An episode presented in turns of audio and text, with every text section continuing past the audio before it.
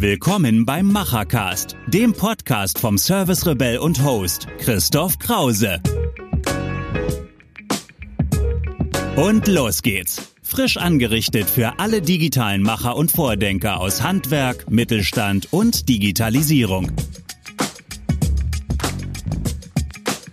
Ja, willkommen zu einer neuen Folge vom Machercast. In dieser Folge nehme ich euch mit in das spannende Thema Hackathon Handwerk. Ein Format, welches ich vor circa zwei Jahren zusammen mit Patrick Nitschke von der Universität Koblenz entwickelt habe, damit das Handwerk schnell in digitale Umsetzung kommt. Ich teile diesen Podcast so circa in vier Themenabschnitte. Als erstes schauen wir uns mal den Begriff Hackathon an. Wo kommt das eigentlich her? Was macht dieser Begriff? Was ist damit gemeint? Dann schauen wir ein bisschen in die Geschichte hinein schauen uns ein paar Formate an, die es dort gibt. Auch gerade gab es einen großen Hackathon in Deutschland, über den ich euch berichten werde. Und danach erzähle ich euch, was wir im Speziellen für das Handwerk aus diesem Format gemacht haben. Und ich werde euch viele, viele Ideen berichten, die in den Hackathons, die wir bisher gemacht haben, entstanden sind. Welche Teams es da gab aus dem Handwerk, was die gemacht haben und wie die letztendlich dann auch in eine Umsetzung ihrer Idee gekommen sind. Ganz am Schluss dieses Machercast gebe ich euch noch ein paar Tipps von mir als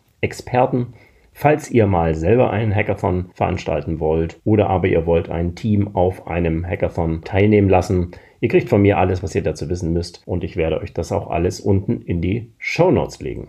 Schauen wir uns als erstes einmal den Begriff Hackathon an. Dieser ist zusammengesetzt aus dem englischen Wort to hack und dem Wort Marathon. Dieses Wortspiel meint, etwas in einer vorgeschriebenen Zeitspanne schnell mit ein paar Kniffen und Tricks umzusetzen. Entstanden ist dieses Format in der amerikanischen IT-Szene, wo man sich schon vor etlichen Jahren mit Entwicklern, Codern und Programmierern zusammentraf, um schnell eine Software zu programmieren, um ein bestimmtes Problem zu lösen. Also nicht lange irgendwelche Projekte aufzuspannen, sondern wirklich ganz konsequent in zum Beispiel 48 Stunden ein solches Projekt umzusetzen und auch die unterschiedlichen Experten in ein Team zusammenzuziehen, um dieses Team dann auch in dieser kurzen Zeit das Bestmögliche aus sich herausholen zu lassen. Und genau durch diese Schnelligkeit in der Umsetzung ist es natürlich genau das richtige Format für Handwerk und für Mittelstand. Denn diese Unternehmer haben wenig Zeit, müssen sich um sehr viel kümmern im Tagesgeschäft und so können sie in einer ganz, ganz kurzen Zeitspanne ihre digitale Idee, ihre digitale Vision Wirklichkeit werden lassen.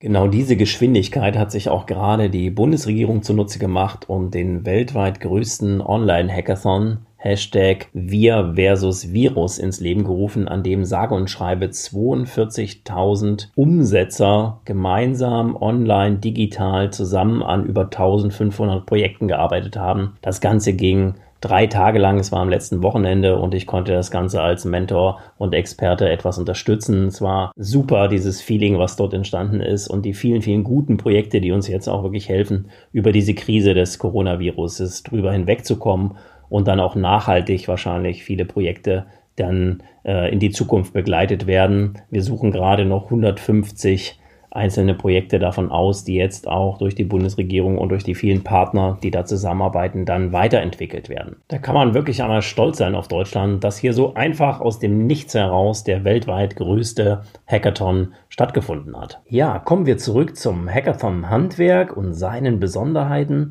Ich werde euch einfach mitnehmen in diese 48 Stunden, die wir dort gemeinsam miteinander verbringen. Zu Beginn begrüßen wir euch und starten direkt mit einer zweistündigen Ideen-Challenge, in der ihr eure Ideen so konkretisiert, dass ihr sie bestmöglich im Hackathon umsetzen könnt. Im Anschluss machen wir mit euch gemeinsam ein Tutorial. Dies dauert circa ein bis zwei Stunden und dort lernen wir gemeinsam erste Schritte des Programmierens, erste Schritte, wie kann ich welchen Sensor mit welchem Programmcode koppeln, um daraus ein Ergebnis zu erzeugen, welches ihr in einem Medium beispielsweise ausspielen könnt. Das beginnt ganz einfach, dass wir zum Beispiel einen Lichtsensor programmieren und der sozusagen ein Ergebnis ausgibt an oder aus und dieses Ergebnis dann auch in eine Plattformoberfläche kommuniziert. Und man merkt in jedem meiner Hackathons, dass ihr bereits während des Tutorials anfangt, dann eure eigenen Ideen schon umzusetzen. Und das ist dann auch die wichtigste Phase und die längste Phase im Hackathon, denn dann legt ihr los die ganze Nacht und den nächsten Morgen bis Mittag circa arbeitet ihr komplett eure Ideen aus. Dazu macht ihr euch erstmal einen Plan im Team, was wird wann und womit umgesetzt und dann geht es Stück für Stück relativ schnell auf das Ziel zu. Am Ende ja, dieser Zeit am Nachmittag beginnen dann die Pitches. Ihr habt dann drei Minuten Zeit, eure Idee den Gästen, den Zuschauern vorzustellen. Das Ganze wird von uns auch live gestreamt in Social Media, sodass möglichst viele von außen auch zuschauen können und ihr gemeinsam eure Idee kommunizieren könnt und in die Welt tragen könnt. Im Anschluss an die Pitches besprechen wir dann gemeinsam, wie kann es denn nun weitergehen? Und das ist natürlich sehr unterschiedlich, so unterschiedlich und faszinierend, wie die vielen Ideen sind, die auf einem solchen Hackathon umgesetzt werden. Ja, eine weitere Besonderheit auf unserem Hacker vom Handwerk ist, dass wir die Coder und Programmierer über ein Team stellen. Am Anfang habe ich mit der Universität Koblenz zusammengearbeitet, das heißt die Studenten, Coder und Programmierer kamen von dort. Inzwischen, da wir über ganz Deutschland diese Hackathons anbieten, habe ich die Partnerschaft hin zur RWTH Aachen und zur Universität in Wuppertal äh, gewechselt. Dort gibt es ein super Team um den André Pomp herum, welches uns seither auf allen unseren Hackathons bundesweit unterstützt. Und es gibt gibt je nach Region dann spezielle Partner, zum Beispiel bei unserem Hackathon in Pfaffenhofen äh, spielt das Brick eine ganz große Rolle. Liebe Grüße an Franz Glatz in dem Moment, auch ein Urgestein der deutschen Hackathon-Szene, wo wir gemeinsam mit unterschiedlichen Partnern dann im Süden aktiv sind. Und das ist eine Besonderheit, dass wir auf unseren Hackathon euch die Coder und Programmierer stellen. Das heißt, es sind auf alle Fälle Menschen und Denker, Vordenker und Macher da, die euch auf eurem Weg eurer Ideen und bei eurer Umsetzung direkt begleiten. Das gibt es so bei keinem anderen Hackathon und ähm, da freuen wir uns natürlich, dass wir das immer auch durch die Förderung des Bundeswirtschaftsministeriums im Projekt Mittelstand Digital so gewährleisten können, dass ihr da bestmöglichst aufgehoben seid. Ja, ich habe euch versprochen, auch einige Geschichten, Ideen und Umsetzungsbeispiele aus unseren Hackathons heute zu verraten ja, beginnen wir einfach mal so mit den spannendsten Ideen aus den vergangenen Hackathons. Ich erinnere mich noch gut an den ersten Hackathon, den wir für circa anderthalb Jahren in Koblenz durchgeführt haben. Dort gab es ein kleines Team von drei Mann, die die Vision hatten, ein Alexa-Sprachsystem dazu zu bringen, die folgende Frage immer richtig zu beantworten, nämlich, wo ist mein Punkt, Punkt, Punkt. Für das Punkt, Punkt, Punkt konntet ihr Geräte, Werkzeuge, Materialien aus dem Handwerk einsetzen. Diese wurden mit NFC getrackt und einem Handy und damit sozusagen verortet. Ihr konntet sozusagen festlegen, liegen die zum Beispiel gerade im Regal, sind die auf einer bestimmten Baustelle gerade unterwegs oder sind sie zum Beispiel bereits bei einem bestimmten Kunden eingebaut. All diese Informationen konnten dort hinterlegt werden und waren sozusagen über dieses Sprachsystem ausgebbar. Ein fantastisches Projekt. Ja, ein anderes Team hat sich mal Gedanken gemacht, wie kann ein Exzenterschleifer eigentlich intelligent werden? Und dazu zwei Sensoren verbaut. Der eine misst die Temperatur zwischen Schleifteller und der Oberfläche und der andere Sensor misst den Anpressdruck auf die Maschine. Und so kann ich relativ einfach dafür sorgen, dass immer ein gutes Schleifbild entsteht. Ja, wieder ein anderes Team auf dem Hackathon im Rhein-Erft-Kreis hat sich der Frage gewidmet, wie könnte denn eine Klimaanlage 4.0 aussehen? Was braucht die alles? Und in diese Klimaanlage haben sie diverse Sensoren verbaut, die die Luftqualität beurteilen und messen. Und wenn man so ein bisschen aus dem Sanitärheits- und Klimahandwerk kommt, dann weiß man, dass oft die Filterwechsel vergessen werden in großen Anlagen. Das kann in Firmen passieren, das kann auch in Privathaushalten passieren. Dann verunreinigt natürlich die angesaugte Luft im ganzen Prozess, der da durchgeführt wird. Und das kann ich natürlich wunderbar verhindern, indem ich am Luftaustritt einmal messe, was kommt da eigentlich an, wie ist die Luftqualität, wie ist der CO2-Gehalt. Das sind diverse Dinge, die ich messen kann. Und diese Daten kann ich dann beispielsweise beispielsweise ganz einfach über WhatsApp an den Nutzer schicken, der diese Klimaanlage nutzt und sagen, hey, pass mal auf, da ist gerade ein Grenzwert überschritten worden beispielsweise und jetzt müssten wirklich die Filter ausgetauscht werden. Ich könnte aber auch darüber nachdenken, diese Information nur dem Handwerker zur Verfügung zu stellen, der daraus dann eine Serviceableitung für den Kunden anbieten kann, der dann sagt, ich weiß immer, wann deine Anlage verdreckt ist und komme rechtzeitig, um beispielsweise die Filter zu wechseln oder eine Wartung durchzuführen. Wie man sieht, ein wunderbar wunderbares Beispiel zu meinem Begriff Service 4.0, also Service, den der Handwerker über digitale Daten seinen Kunden anbietet. Das Schöne an einem Hackathon ist aber, dass man wirklich weit in die Zukunft denken kann. Ich erinnere mich noch, als ich selbst auf einem Hackathon mal einen Schuh entwickelt habe, der drei Dinge können sollte. Zum einen sollte er mir eine Nachricht senden per WhatsApp, wenn ich Schweißfüße habe. Zum anderen sollte er mir immer sagen können, wo er gerade ist. Und zum dritten sollte er meine Fußstellung im Schuh gesundheitlich beurteilen und mir das Ergebnis per WhatsApp mitteilen. Ja, wenn man eine solche Idee hört, denkt man natürlich erstmal, hm, was soll das denn bitte? Aber als jemand diese Idee im Livestream sah, rief er mich gleich an und sagte, ich brauche das natürlich nicht in dem Turnschuh, den du gemacht hast, aber ich könnte mir deine Idee Nummer drei, nämlich das Messen der Fußstellung, sehr gut in der Orthetik vorstellen. Und das ist natürlich sehr interessant, wenn ich bei einer Orthese, wo sozusagen auch Messungen stattfinden müssen, eine solche Technologie über Sensorik jetzt abbilden kann. Und so kommt dann doch eine ja so weitreichende Idee wieder im Handwerk an und kann umgesetzt werden. Manche Ideen entstehen aber auch durch aktuelle Ereignisse. Ich erinnere mich noch gut an einen Hackathon, auf dem ein Team einen intelligenten Dachziegel entwickelt hat, der über Sensorik die Schneelast messen konnte. Und zur gleichen Zeit sahen wir in der Tagesschau die schneebedeckten Dächer in Bayern